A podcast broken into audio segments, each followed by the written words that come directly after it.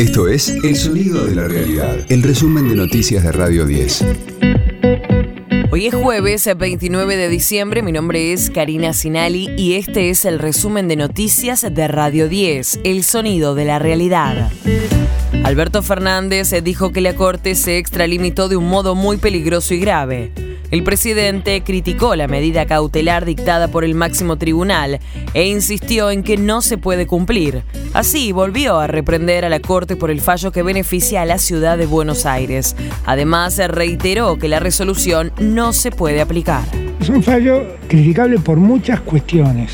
La primera cuestión es la ruptura del federalismo. Esta sentencia es imposible de, pagar porque no está en el presupuesto, porque no tengo los recursos, porque las leyes argentinas establecen que cualquier sentencia que el Estado Nacional deba cumplir tiene que estar incorporada al presupuesto nacional. Es decir, tengo que contar con los recursos necesarios para poder hacer frente a la Corte.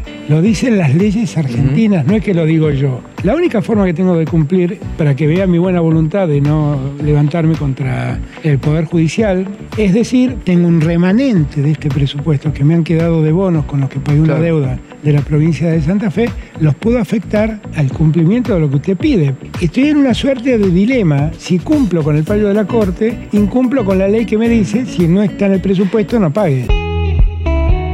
Diputados proponen crear una comisión para investigar el viaje al lago escondido. El proyecto lo presentó el bloque del Frente de Todos, encabezado por Eduardo Valdés. La comisión investigadora sería bicameral y buscaría esclarecer los efectos políticos del escándalo. Por su parte, el ministro de Justicia Martín Soria reclamó que se secuestren los teléfonos de todos los que participaron de aquel cónclave. Nosotros hicimos lo que corresponde, que es hacer las denuncias, no solamente en la justicia, sino también en el Consejo de la Magistratura. Entre bomberos no se van a pisar la manguera. Esa causa avanza, han habido allanamientos, se han secuestrado teléfonos. Obviamente estamos pidiendo que se secuestren los teléfonos de todos. Eh, en primera instancia, la jueza denegó la posibilidad de que el Ministerio de Justicia, por recomendación del Poder Ejecutivo, sea querellante en esa causa. Nosotros, como corresponde, ya apelamos, está en la Cámara que deberá resolver, ¿no? De lunes a viernes, desde las 20, escucha a Luciano Galende. 2022, en el regreso de Radio 10. Abuelas de Plaza de Mayo encontró al nieto 132. Su nombre es Juan José, es hijo de Mercedes del Valle Morales, detenida, desaparecida, en 1976 en Tucumán. Aún se busca su identidad genética paterna. La noticia se conoció apenas seis días después de la restitución de la identidad del nieto 131. Radio 10, el sonido de la realidad. Mar del Plata será el epicentro de la música en enero.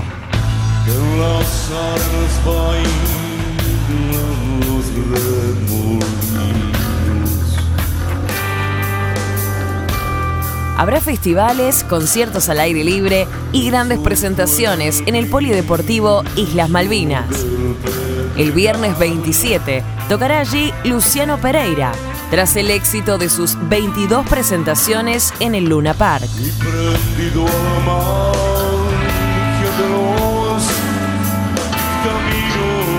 Al día siguiente, sábado 28, Ciro y los persas abrirán su año, luego de haber llenado el estadio de Vélez, viajando a Qatar y cerrando el 2022 con tres shows en el Luna Park en formato sinfónico. El final de ese fin de semana será con Divididos, el domingo 29, donde comenzarán su gira 35 años, que los llevará luego a Vélez el 13 de mayo.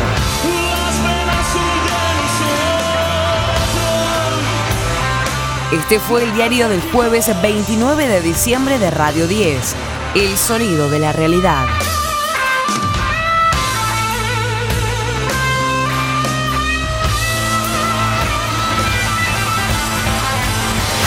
El resumen de noticias de Radio 10. Seguimos en redes y descarga nuestra app.